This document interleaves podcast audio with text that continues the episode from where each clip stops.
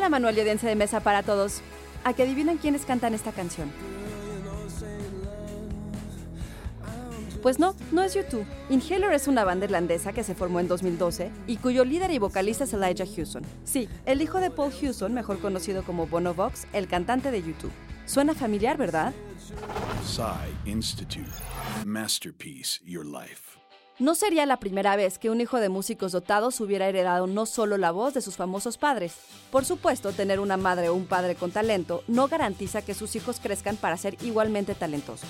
Pero de Wolfgang Amadeus Mozart, cuyo padre Leopold era un reconocido compositor y violinista, a Lucas Nelson, hijo de la estrella del country y folk Willie Nelson, lo cierto es que a veces lo hacen. Así, Jacob Dylan ha hecho una carrera como el cantante principal de The Wallflowers y la música de Adam Cohen recuerda sin duda a la de su padre Leonard. Los hijos de The Beatles podrían formar su propia banda.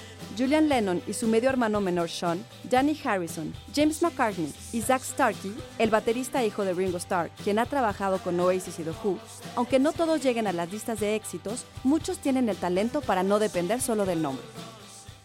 En el caso de Inhaler, mucha gente ha comparado Mayonnaise Face con YouTube en sus comienzos, particularmente aquel de Boy y October, aunque la banda admite que son fans de The Stone Roses. Está en el ADN, ha dicho Adam Clayton, bajista de YouTube. Suena un poco como su papá. Han estado trabajando muy duro.